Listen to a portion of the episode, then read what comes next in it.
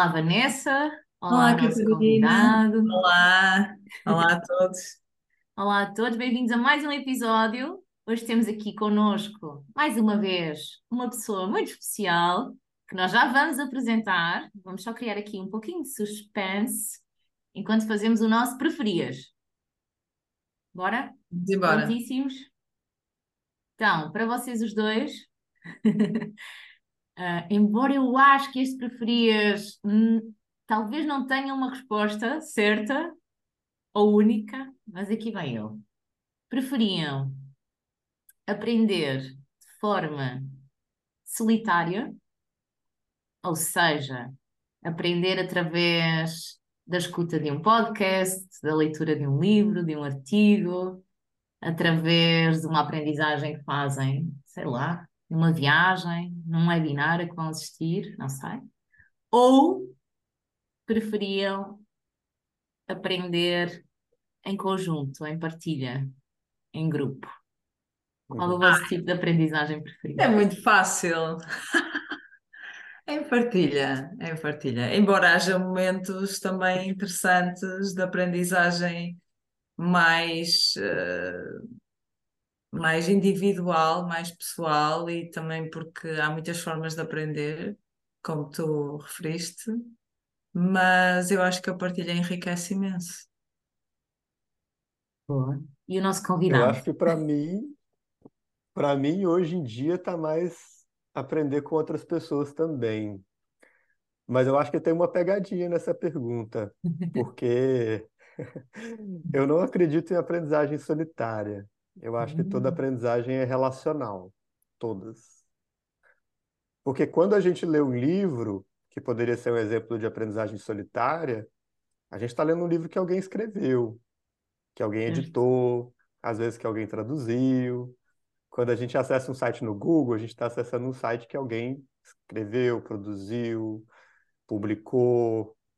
É, então, qualquer fonte de conteúdo, né, que geralmente são essas aprendizagens que a gente coloca mais nessa linha solitária, são Uhum, também fontes relacionais, né? Mesmo uhum. a nossa interação com a gente mesmo é uma interação relacional, né, mediada pelo nosso meio. Então, acho que existe só aprendizagem de partilha, só aprendizagem relacional. Boa, Uau, boa resposta. do ponto de vista. Bom início, bom início de episódio. Talvez já o tenham reconhecido pela voz, porque ele vai fazendo algumas palestras muito interessantes, tem, tem vídeos muito interessantes, TED Talks, verdade? Sim, sim. Talvez já o tenham reconhecido. Ahm, e, enfim, para uns e para outros, deem as boas-vindas ao Alex Bretas. Uhul! Eva, obrigado. Epa! Obrigado pelo convite. Obrigada a nós, muito obrigada.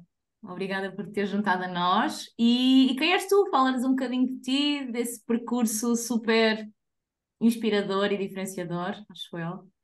E onde vens, o que é que te inspira e o que é que, o que é que andas a fazer? Conta-nos tudo.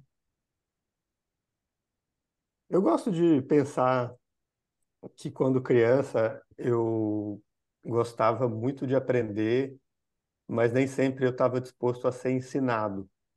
Que é uma frase do Winston Churchill, que depois eu fui descobrir essa frase dele e fez todo sentido assim na minha história.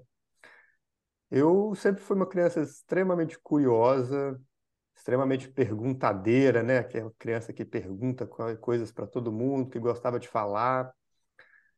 E aí, quando eu estava na adolescência, eu comecei a buscar algumas aprendizagens fora da escola, dentro de temas que eram importantes para mim naquele momento. Uhum. E aí, como adolescente, eu estava me perguntando qual que é o sentido da vida, estava me perguntando como é que eu poderia ficar mais bonito, né? Ficar com um corpo mais é, dentro dos padrões de beleza. Estava me perguntando como que eu poderia aprender a cantar, porque meus ídolos eram de bandas de rock que cantavam, vocalistas. Então eram jornadas de aprendizagem autodirigidas, né? Depois eu descobri que isso tinha nome, mas na época eu simplesmente aprendia porque aquilo fazia sentido para mim de uma maneira informal. E eu de fato me dediquei a essas três jornadas naquela época. E aí depois, mais avançando mais no tempo, eu me mudei para São Paulo, né, porque eu sou de Minas Gerais, aqui, eu sou brasileiro, e sou de Minas, que é um estado aqui. E aí fui para São Paulo, morei nove anos lá, agora já não moro mais, agora eu tô meio nômade. E nessa mudança para São Paulo, depois de formado, eu comecei a olhar mais para esse campo da educação, que não é a minha área de formação inicial, com muita curiosidade, assim, né? Com essa pergunta de como que alguém naquela minha idade, né? Eu tenho 32 anos hoje, na época eu tinha 20 e pouquinhos. Como que alguém naquela minha idade, né, um jovem adulto, poderia continuar aprendendo de maneira profunda, de maneira sistemática, mas ao mesmo tempo conservando a sua própria autonomia ao aprender, porque eu olhava para os programas de mestrado, pós-graduação, para o meio acadêmico, etc. E era difícil, pelo menos no Brasil, eu sei que tem diferenças em diferentes países, mas é, pelo menos aqui era um pouco difícil encontrar é, programas e, e ofertas de, de, de pós-graduação onde eu conseguiria ter uma liberdade metodológica da maneira que fazia sentido para mim, onde eu conseguiria ter é, uma maneira de abordar a produção de conhecimento que realmente é, fosse aderente ao que eu queria, né? Ou seja, e ter aí... tudo estruturado não, não te interessava e era isso que tu encontravas. É isso? isso, exatamente. Aqui em Portugal é exatamente isso que acontece. Está tudo estruturado. Pois é. É, é, em muitos países isso acontece. Essa é uma diferenciação até importante, né? Já, quando a coisa já está toda dada, é, isso muitas vezes no processo de aprendizado isso quebra um pouco o, o tesão do processo, o prazer do processo, uhum. né? Porque o prazer, o prazer do processo é justamente você criar, você você mexer no seu próprio quebra-cabeça, né? É, e aí eu fui criar, nesse momento, muito inspirado por um grande amigo, André Gravatar, é, um processo que ele chamou de doutorado informal. E aí eu fiquei muito empolgado com esse nome, com esse conceito e com isso que ele estava fazendo. E falei, poxa, eu vou virar cobaia do doutorado informal também. Eu vou criar esse, esse programa de pós-graduação, entre aspas, né, informal, independente, para mim mesmo. E aí eu fiz isso em 2014, entre 2014 e 2016, eu fiz essa jornada, que foi o meu próprio doutorado informal. Eu fiz uma campanha de financiamento coletivo para arrecadar recursos para publicar o resultado dessa minha pesquisa informal, que foram dois livros. Consegui fazer, consegui o, o valor, depois fiquei mais ou menos uns três anos pesquisando, e aí foram entrevistas, visita a projetos, experiências, muitos conteúdos, enfim, basicamente aquilo que se faz num processo de pesquisa mesmo. E o meu tópico era justamente como que a gente poderia criar novas formas de aprendizado para pessoas adultas, para pessoas jovens, para pessoas que não se identificavam com esses caminhos que já estavam estruturados a priori, né, pelos meios tradicionais. E aí eu fui descobrindo um monte de coisa, descobri esse termo aprendizagem autodirigida, que acabou virando o conceito que eu trabalho hoje, né, de maneira central. E depois disso, publiquei esses livros, e depois disso comecei a querer experimentar essa visão que eu consegui desenvolver nessa pesquisa na prática. E fundei vários projetos, vários grupos de aprendizagem que tinham esse espírito que eu consegui captar uhum. nessa pesquisa. É, e uma das coisas, só para finalizar e amarrar isso, uma das coisas que mais me chamou a atenção nessa pesquisa do doutorado informal foi o, o fato de todos os projetos e muitas pessoas com quem eu conversei, tudo que eu achava mais interessante que eu estava descobrindo eram iniciativas muito baseadas em comunidade. Então, por isso, depois eu venho a, criar esse termo que é aprendizagem autodirigida em comunidade. Muita gente, até esse preferias né, que você trouxe agora, Catarina, é, é interessante nesse sentido porque muita gente entende a aprendizagem autodirigida como um sinônimo de aprender sozinho. Uhum. Só que não é a mesma coisa. A aprendizagem autodirigida quer você, é, quer dizer você é, é, liderar o seu próprio processo de aprendizado, dirigir, auto, se autodeterminar. É, e você pode fazer isso usando os meios mais individuais de aprendizado, entre aspas, e usando os meios mais relacionais, aprendizagem social. É, isso é, é, você quem vai dizer, né? O que, que você precisa a cada momento, o que, que faz sentido a cada momento. Então tem uma diferença aí. É, e eu percebi que as pessoas praticando a aprendizagem autodirigida, sejam crianças, adolescentes, adultos, idosos, enfim, elas podem potencializar mais esse caminho quando elas estão dentro de comunidades. E tem muitas vantagens em, em se fazer isso dessa forma. E aí, desde então, né, e hoje em dia, eu trabalho entendendo quais os mecanismos, quais as possibilidades, quais as abordagens né, que podem ser mais interessantes para a gente habilitar, para a gente criar esses ambientes de aprendizado autodirigido em comunidade. Uhum. Quais é que tu achas que são as, as modalidades que, que, que, têm mais impacto uh, nessa, nessa aprendizagem autodirigida. Ou seja, como é que nós podemos engajar as pessoas uh, a, a, conseguirem captar esse, esse, esse, conhecimento, essa aprendizagem? O que é que achas que tem mais impacto? Então, desde 2020, acredito que é 2020, eu tenho desenvolvido um, um, um mapa, eu chamo de mapa 3, é, que são a sistemat que é a sistematização do que eu chamo que são as arquiteturas de aprendizagem autodirigida. Arquiteturas no sentido de abordagens, né? De, eu chamo, eu, eu, eu considero que são jeitos de fazer, os jeitos de pensar que mais habilitam essa, essa categoria do aprendizado autodirigido em comunidade. E aí tem muita coisa lá. Atualmente a versão, essa versão do mapa tem 21 abordagens, né? É... Então são vários caminhos que levam para esse mesmo propósito, né? As pessoas poderem experimentar essa outra maneira de aprender. Porque eu, eu, eu já, já chego na sua pergunta diretamente, Vanessa, mas uhum. que acho que só antes vale um, um, um prefácio né, a isso.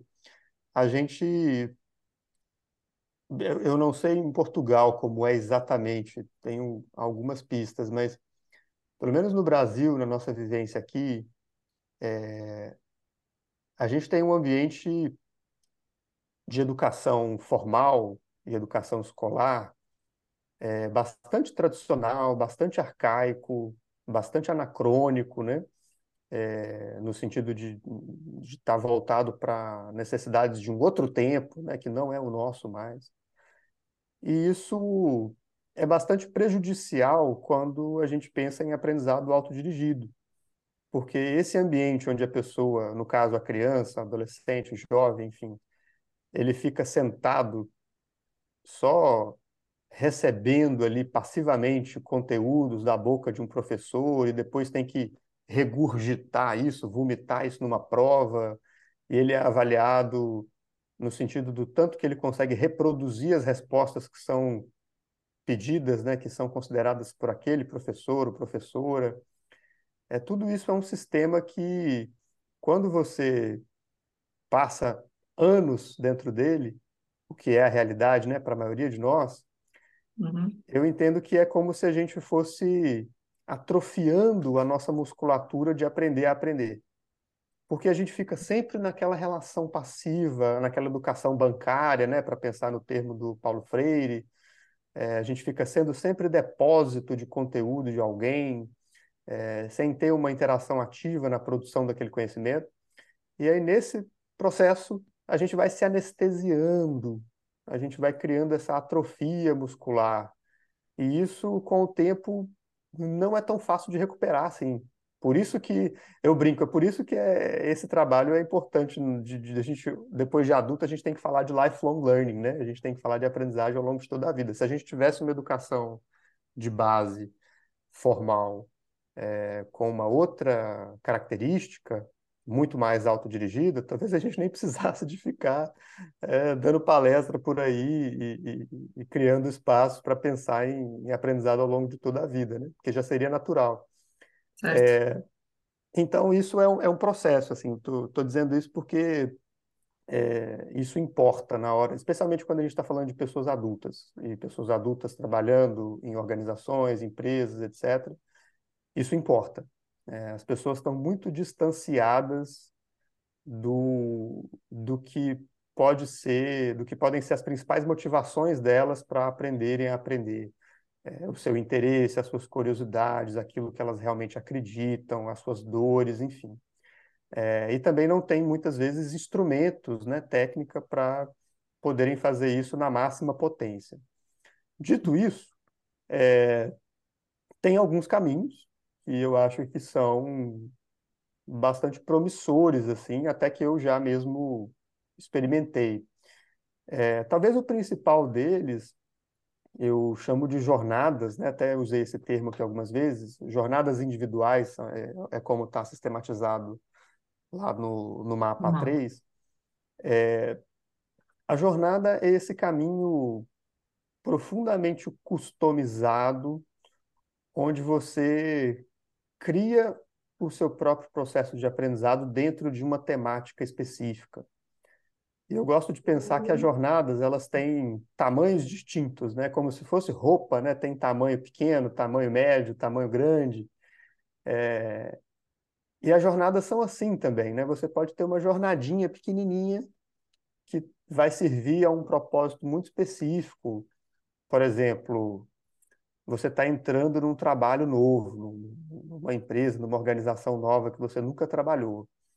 É, esse processo de onboarding, né, de você entrar nessa empresa é, e se ambientar ali, pode ser encarado como uma jornada P, né, uma jornada pequena, até você é, se, se, se habitar naquele novo espaço. É, uma jornada M já é uma jornada um pouco maior, dura alguns meses, é, e, você pode é, é, trabalhar, por exemplo, uma habilidade que você entende que é importante que você trabalhe. Ah, eu preciso ser mais empático, eu preciso ser um melhor líder, eu preciso é, desenvolver melhor gestão da mudança, enfim. É, e você pode encarar aquilo como um tópico que você monta a sua jornada dentro disso. É como se você estivesse montando um curso para você mesmo, né? montando um currículo para você mesmo.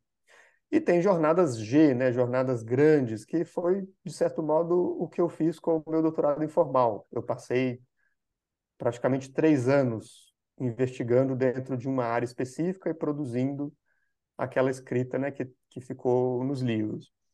É, então, jornadas, e aí tem uma série de, de, de conceitos e, e, e, práticas que podem ser interessantes dentro de uma jornada, né, são uma das possibilidades nesse sentido. Mas também tem outras é, mais coletivas, né? É, por exemplo, você trabalhar um espaço em que as pessoas podem ofertar é, os seus conhecimentos umas para as outras. E aí, não sei se vocês conhecem, imagino que talvez sim, o, aquela metodologia do open space, né, o espaço aberto, é, que é não, uma metodologia explica, de facilitação. Explica melhor. Não. Tá. É, o Open Space é uma metodologia, uma, uma abordagem de, de conversação para grupos. É, já existe desde a década de 80 e é uma coisa extremamente simples, assim, é uma maneira de você conduzir reuniões. É, e aí, dentro de um Open Space, não existe uma pauta central. Existe um, um, um propósito daquela reunião e as pessoas que estão ali reunidas, elas é, vão oferecendo conversas que elas entendem que vão ser importantes dentro daquele propósito central. E aí as pessoas vão. É como se fosse. É, é tem um nome para isso em português que é legal, que é desconferência. Né? Seria o, o contrário de uma conferência. É, e aí as pessoas vão se dirigindo para aquelas conversas que elas entendem que são importantes, e se uma conversa não recebeu pessoas o suficiente, então quer dizer que talvez ela não seja tão importante assim. É, esse outro caminho que eu estou citando agora, né, dentro lá do mapa, ele chama abrir ofertas.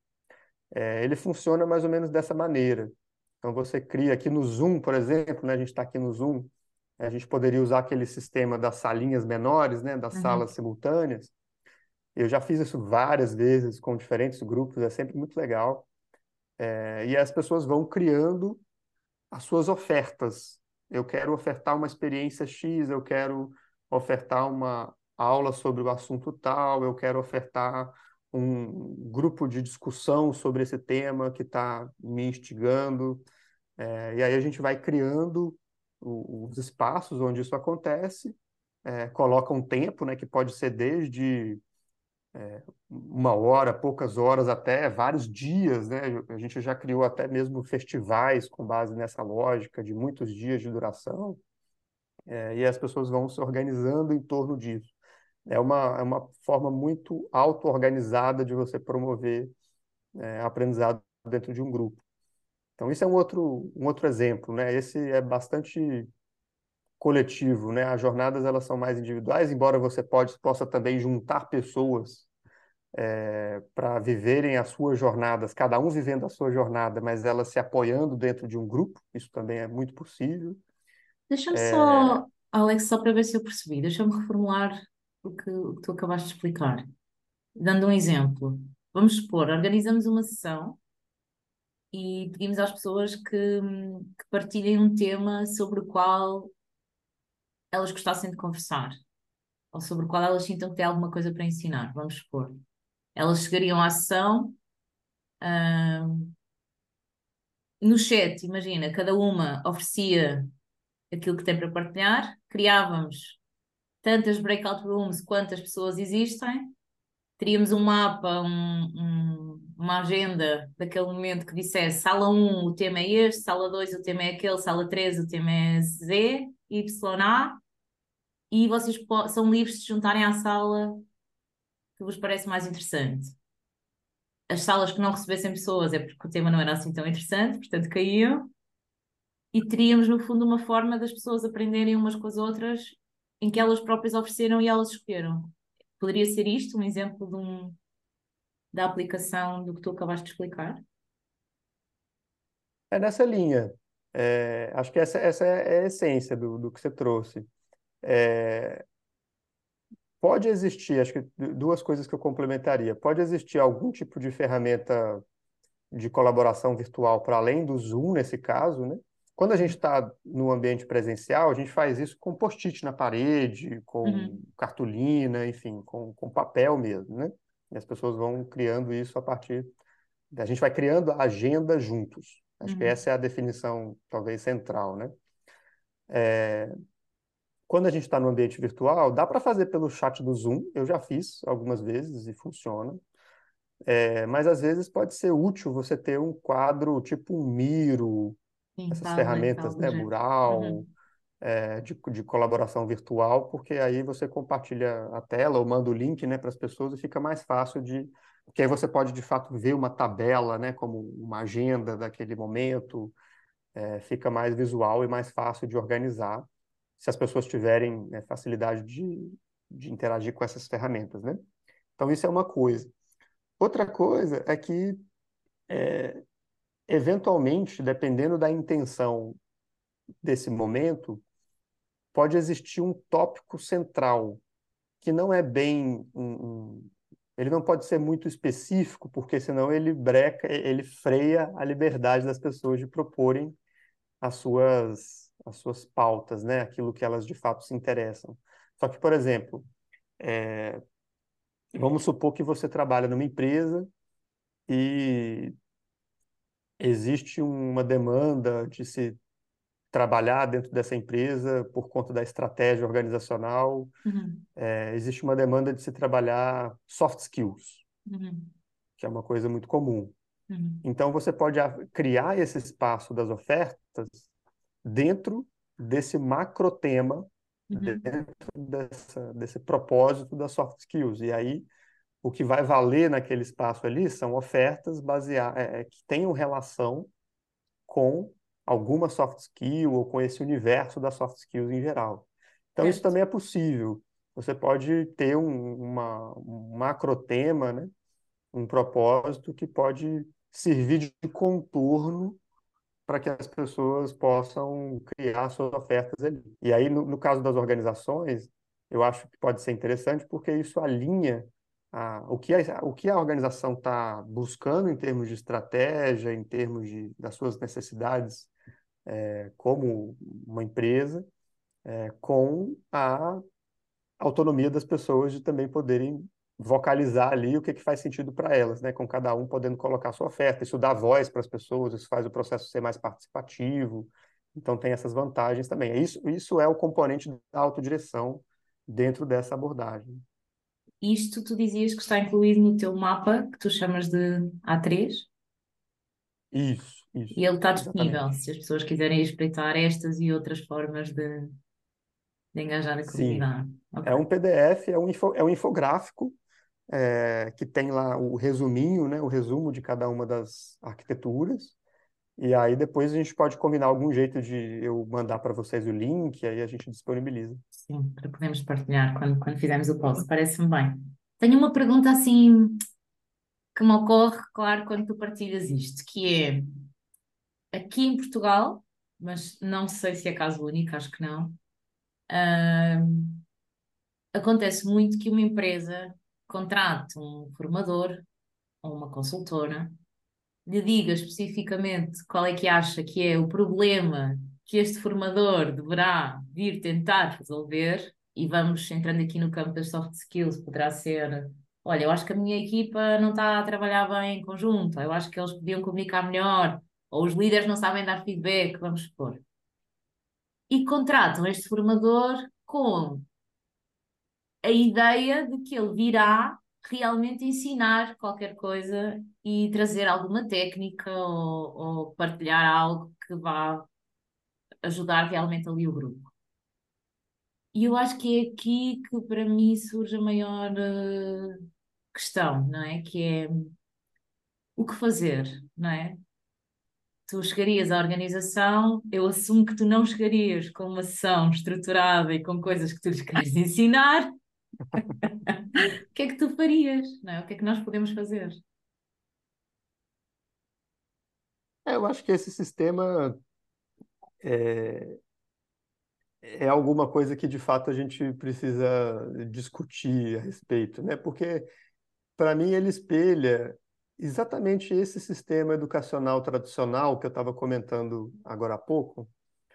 É, isso tem uma razão de ser, né? É, quando a gente pensa no processo de escolarização, é, não estou não, não dizendo de, de, dos anos de escolaridade que uma pessoa pode ter ou não, enfim, não é isso. Mas o processo de escolarização como esse processo de aculturamento que a gente vai vivendo no sentido de introjetar as crenças da escola nas nossas vidas pessoais, profissionais, de tal forma que a gente vai sendo formatado e a gente vai aprendendo a ser esse autômato de escola, né? Esse autômato escolar da vida. E tem muitas Eu vi um livro é, 2020 para 21 que se chama Crenças Escolarizantes. Isso, esse livro é um livro ilustrado e você consegue ler ele rapidinho, assim, coisa de 20, 30 minutos, porque são apenas frases, assim, afirmações ao longo do livro. Cada página é uma, é uma afirmação. É, e esse livro trata, como o título fala, dessas crenças, dessas crenças que a gente vai herdando por conta de ter passado muito tempo nesse sistema escolarizado. Então lá tem coisas, por exemplo, eu só consigo aprender se eu tiver de frente para um mestre. Aprender é igual a ser ensinado. Existem pessoas altamente inteligentes, pessoas com inteligência mediana e pessoas com inteligência abaixo da média. É... é como é que chama? A redação dessa? É aprendizagem e diversão não se misturam. Uma coisa é na sala de aula, outra coisa é no recreio, né? Uma, outra Uhum. coisa é no, no intervalo, que geralmente são muito curtos, né, na escola. Enfim, então você tem várias dessas crenças, são 96 que eu, que eu consegui mapear no livro, e ainda tem outras que vira e mexe eu penso, falo, nossa, podia ter sido incluído no livro também. É que a gente vai aprendendo a pensar dessa forma, a gente vai aprendendo a enxergar o mundo dessa forma, mesmo que racionalmente a gente já perceba que não é bem assim, porque essas coisas elas não estão só na nossa cabeça, elas estão no nosso corpo, na nossa maneira de, de, de se colocar no mundo mesmo. E isso se reflete quando a gente vai fazer qualquer coisa na nossa vida, nos nossos objetivos de vida, é, na maneira como a gente colabora, como a gente trabalha, como a gente interage, etc. Então, de fato, a gente tem aí um trabalho a se fazer, porque nas organizações é um espelho disso. Uhum. As organizações elas espelham esse mesmo processo, porque as pessoas que trabalham nas organizações, a maioria delas passou por esse sistema altamente escolarizante, né?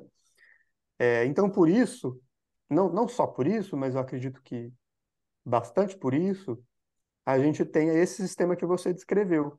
Uhum. Dentro né, do, dos departamentos de, de RH, gestão de pessoas, etc., é essa dinâmica que acontece. Né? A área tem uma demanda, e aí joga essa demanda para a área de gestão de pessoas. Ah, vou trazer aqui o mestre que vai ensinar a vocês para a gente solucionar essa, esse problema como se, como se fosse essa educação bancária mesmo, né? Eu vou pegar aqui uma pessoa para depositar em vocês o conhecimento para a gente não ter mais isso acontecendo, né?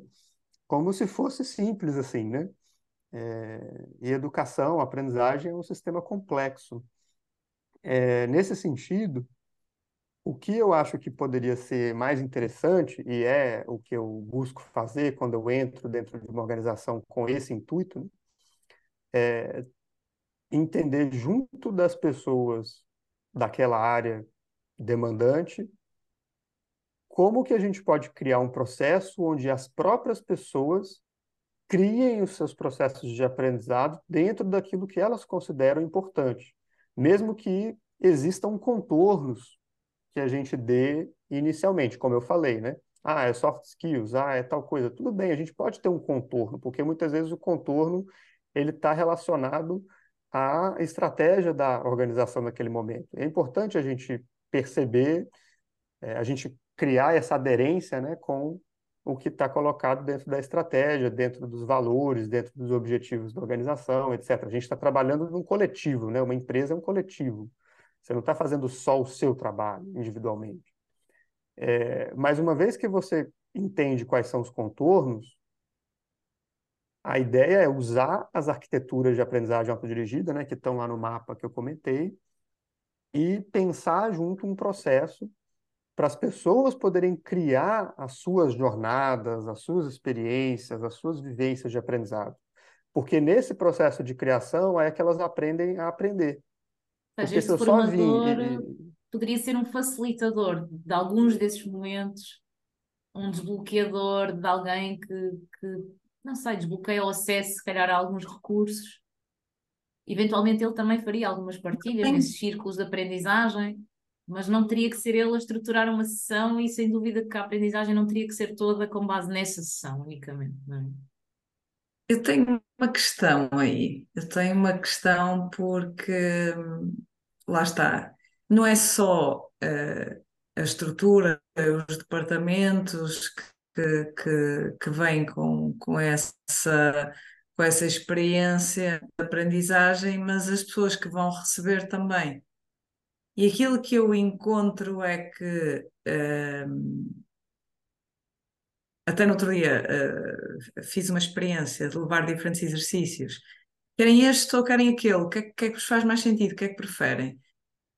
Tive duas ou três pessoas a dizerem: ah, tu é que tens que tomar essa decisão, tu é que és a formadora, não é? Não me disseram na cara, disseram depois, a posteriori, o que é pior, porque se dissessem na cara, uh, dá-te uh, possibilidade de explicar a tua visão. Não, disse, refletiram isso depois no, nos questionários de, de satisfação, ou seja, as pessoas estão com uma expectativa precisamente de ter uma aprendizagem que eles dizem que querem que seja ativa, mas na verdade não querem assim tanto. Querem que uh, alguém lhes dê instruções e eles só façam. Uh, e, e, quando a gente tenta romper com essa ideia, muitas pessoas estranham e alguns ficam com esta ideia de ah, esta pessoa não sabe o que é que está aqui a fazer e está à espera que a gente resolva quando o trabalho dela é esse de vir aqui resolver. Como é que a gente desmonta estas crenças tão rapidamente? Porque muitas vezes a, a mim o que me acontece é eu ter um dia com estas pessoas, ou uma tarde, ou uma manhã, ou seja, não há um, um, um, conhecimento que nos permita uh, prolongar essa, essa jornada, não é? Nem é uma jornada P, que é uma XXX. Como é que a gente faz isso? E essa questão é, é super interessante e difícil mesmo, porque vamos, vamos pensar em termos do sistema que a gente está inserido, né? De novo, é, a estrutura que a gente está acostumado em termos de educação desde criança, ela vai formatando a gente para pensar nessa educação heterodirigida. Né? É o outro, o heterodirigido é o outro dirigindo o meu processo de aprendizado. É, e quando a gente chega nos ambientes organizacionais, essa lógica já está consolidada.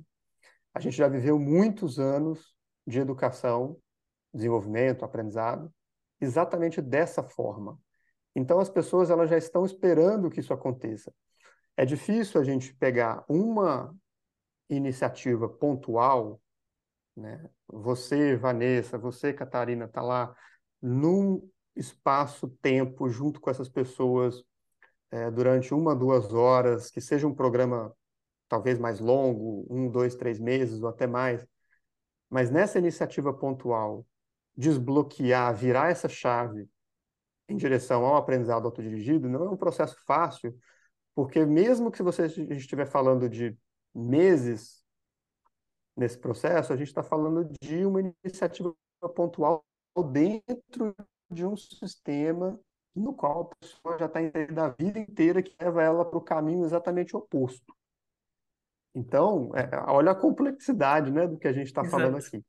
É, a minha aposta nesse sentido, hoje, tem sido muito baseada nas arquiteturas, porque as arquiteturas, elas, é, nesse mapa né, que eu comentei, porque a ideia delas é ajudar as pessoas não somente a entenderem racionalmente a importância de aprender a aprender, ou do aprendizado ao longo da vida, do autodesenvolvimento, do protagonismo, todas essas palavras que a gente gosta, é, mas além delas entenderem, elas também poderem vivenciar esse processo na pele, que é diferente, né? É, eu, eu dou palestras também sobre aprendizado autodirigido, e eu acho que tem um papel nisso, acho que as pessoas podem se inspirar a partir das palestras, mas eu acredito que talvez a vivência mais poderosa nesse sentido seja a, a experienciar com a própria pele, né? Você realmente criar esse processo ativamente usando aquelas ferramentas que estão lá e outras também que a gente pode, pode pensar. Dependendo do contexto, eu acho que a gente pode é, Algumas empresas, algumas organizações podem ter resistência com relação a isso, e eu entendo. Mas dependendo do contexto, a gente pode até brincar com algumas experiências mais radicais um pouco, assim, que eu, eu adoro fazer isso, acho super divertido. E, por exemplo, eu já fiz algumas vezes uma atividade, enfim, um processo que eu chamo de facilitador invisível, que é quando a gente está vivendo uma sessão como essas, né, um programa de, de, aprendizado dirigido, às vezes semanas ou meses, eu pego uma das sessões, um dos encontros, geralmente no início, segundo, terceiro, assim, e durante metade do encontro, a primeira metade, eu não apareço. Eu, eu, eu, eu não, eu não entro na reunião. É, e por isso que é facilitador invisível. Depois eu, eu, entro depois e brinco, eu falo que eu cheguei atrasado. É, eu, eu- é uma brincadeira, obviamente. E aí eu pergunto às pessoas o que que aconteceu. E a gente vai desenvolvendo a, a reflexão a partir dali. E aí, em algum momento, elas entendem, elas sacam que era tudo proposital, né? Eu já fiz isso algumas vezes e às vezes as pessoas ficam bravas comigo e ficam, né, ficam resistentes, e eu entendo. Mas é um tipo de coisa que quando a gente, nessa reflexão da segunda metade do encontro, eu lanço algumas perguntas, assim, no, no sentido de é, o que que acontece quando não tem o, a o mediador na mesa, né? Quando não tem essa pessoa que você está esperando que deposite em você o conhecimento que você precisa, né? É, quem é de fato responsável pelo seu processo de aprendizado? Quem, quem deveria tomar as decisões relacionadas a isso? E a gente vai conversando sobre isso, e geralmente é uma conversa muito interessante, assim. Então, também, dependendo de onde a gente está pisando, dá para a gente experimentar umas, umas coisinhas assim um pouco mais, mais divertidas nesse sentido. Nos teus livros nós conseguimos ler algumas dessas experiências, não é? Tu tens alguns livros disponíveis, gratuitos, para download. Ahm, queres dar Sim. assim só uma ideia do que é que, do que é que podemos encontrar, que imagino que seja muito interessante para quem esteja a ouvir. Tem bastante coisa, assim. Eu tenho mais recentemente investigado alguns tópicos mais específicos, assim, dentro do, do, do ferramental do, do aprendizado autodirigido, né? É, tem os dois primeiros livros, que são resultado direto da pesquisa do doutorado informal.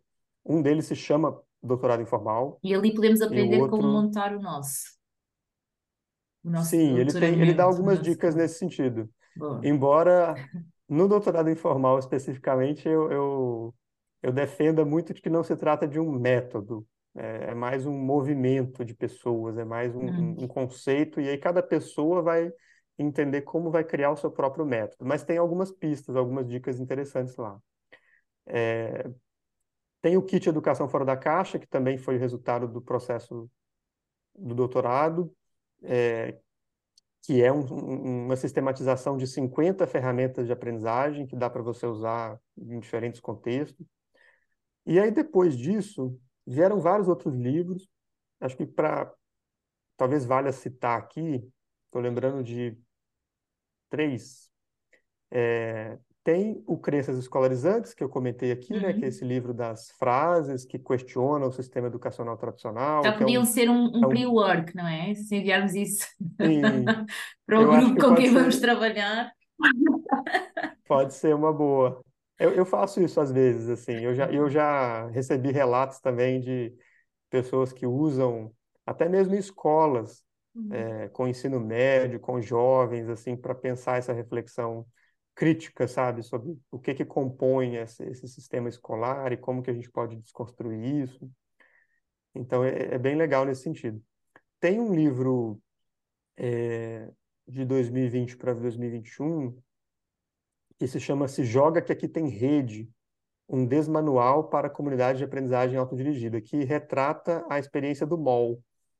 É, eu não falei muito do MOL aqui, mas o MOL é a comunidade de aprendizagem que eu conduzo desde 2020, e é esse espaço que a gente está comentando aqui sobre as arquiteturas de aprendizagem. A gente usa, a gente aplica essas arquiteturas com esse grupo de pessoas no MOL há quatro anos e tem sido muito legal a nossa vivência lá.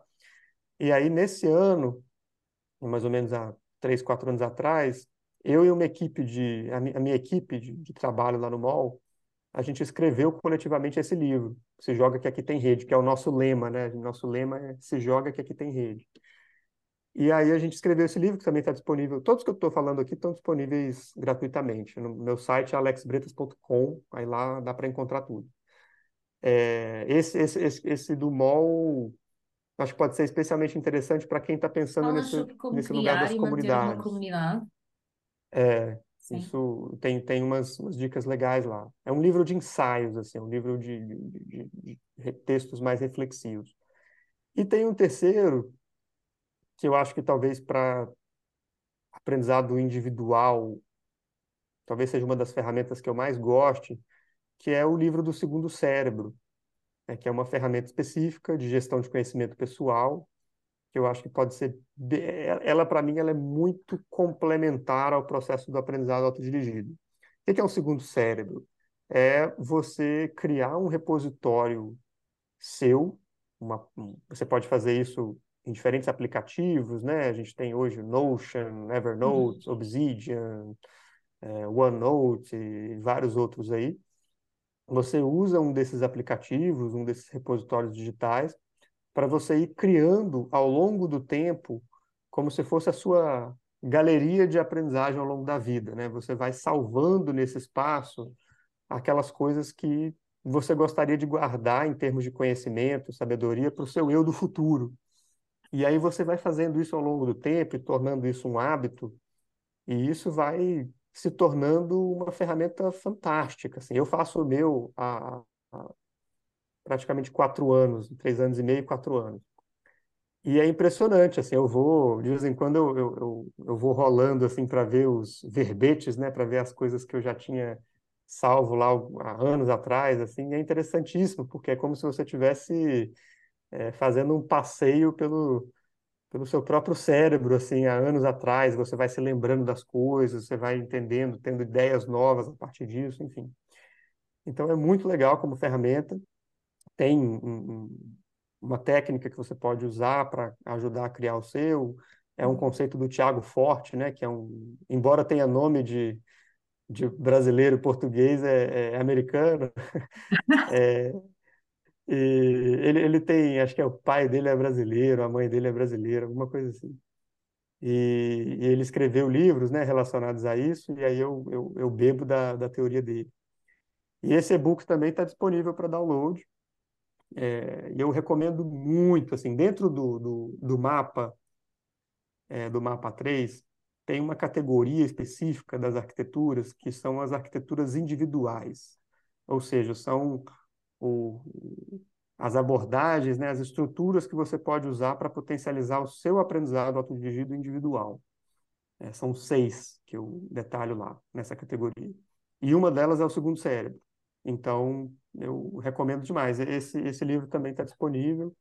É, tudo você encontra lá no site, que é o alexbretas.com. Meu Deus, quanta generosidade, não é? Um, assim, num, num minuto, se te perguntar um, o que é que, o que é que mantém essa comunidade ativa e engajada? É isso? É essa partilha generosa? É esse propósito em comum? Como é que se mantém uma comunidade? Como é que tu tens feito isto funcionar? Assim, muito rapidamente.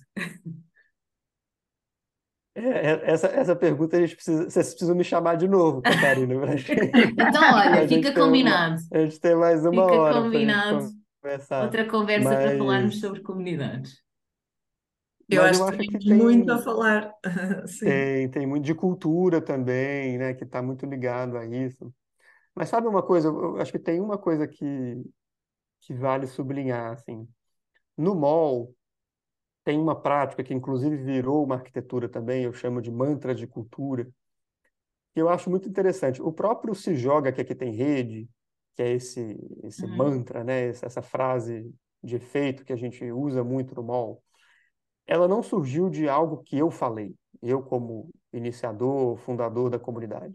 Ela surgiu em algum momento com alguém trazendo ela. Alguém disse isso.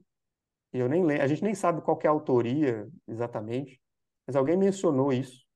E aí eu, como facilitador ali, eu captei aquilo e percebi que aquilo tinha importância, que aquilo é, espelhava valores daquela comunidade que faria sentido a gente potencializar, a gente amplificar. Uhum. Uhum. E aí eu peguei essa frase e comecei a repetir. E outras pessoas começaram a repetir. E hoje, se você vai lá nos nossos grupos de WhatsApp, se você vai lá conversar com as pessoas, a gente tem até boné escrito se joga que aqui tem rede. É, isso virou de fato uma coisa importante.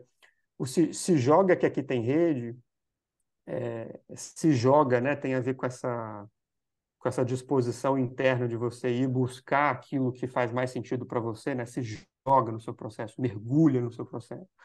e que aqui tem rede, ou seja, você mergulha no seu processo, você vai buscar aquilo que é realmente importante, que a gente está aqui para te segurar, que a gente está aqui com você para te apoiar, para celebrar aquilo que é a conquista, para a gente poder te ajudar quando não estiver fácil, enfim, para poder trocar ao longo do caminho. É, e eu acho que esse mantra ele espelha muita coisa do que é a vivência de uma comunidade de aprendizagem autodirigida. Mas o que eu estou querendo ressaltar aqui é o fato de a gente ficar como facilitadores, né, de uma comunidade, de um grupo, é, vão existir momentos onde pessoas vão vocalizar coisas, vão expressar coisas que se você conseguir captar aquilo, se você tiver anteninhas, né, para ir captando aquilo e entendendo que aquilo é importante, que aquilo espelha valores, você ir devolvendo isso para a comunidade, com o tempo você vai conseguir construir uma cultura forte. Né? Porque a cultura não é exatamente o que você quer que ela seja, né? porque cultura, a gente não cria cultura, né? É, mas se você conseguir ir editando isso, né, ser um editor ali nesse processo, acho que você maximiza as suas chances de ir formando esse grupo engajado, esse grupo ativo. Boa. Boa. Uhum. Alex, conversa maravilhosa e eu, eu saio daqui a achar bem. Dava para falarmos mais três horas sobre isto. Do mínimo. Mais três episódios. Fica já Mas combinado agora... no futuro. Exatamente. Acho conversa. que agora também deixamos aí as dicas de imensa leitura uhum. uh, e, e, que dará pano para mangas para, para um outro episódio. Muito, muito, muito obrigada por esta Obrigada conversa, pela conversa e pelo teu trabalho inspirador. És maravilhoso. Eu que agradeço, gente. Foi, foi uma delícia. Obrigado por me chamarem. Obrigada a nós. Obrigada e até Adeus, malta. Façam muitas pesquisas. Vão ao site do Alex. Deixem-nos os vossos comentários e até uma próxima. Até uma próxima, gente. Um beijo para vocês aí. Ótimo dia.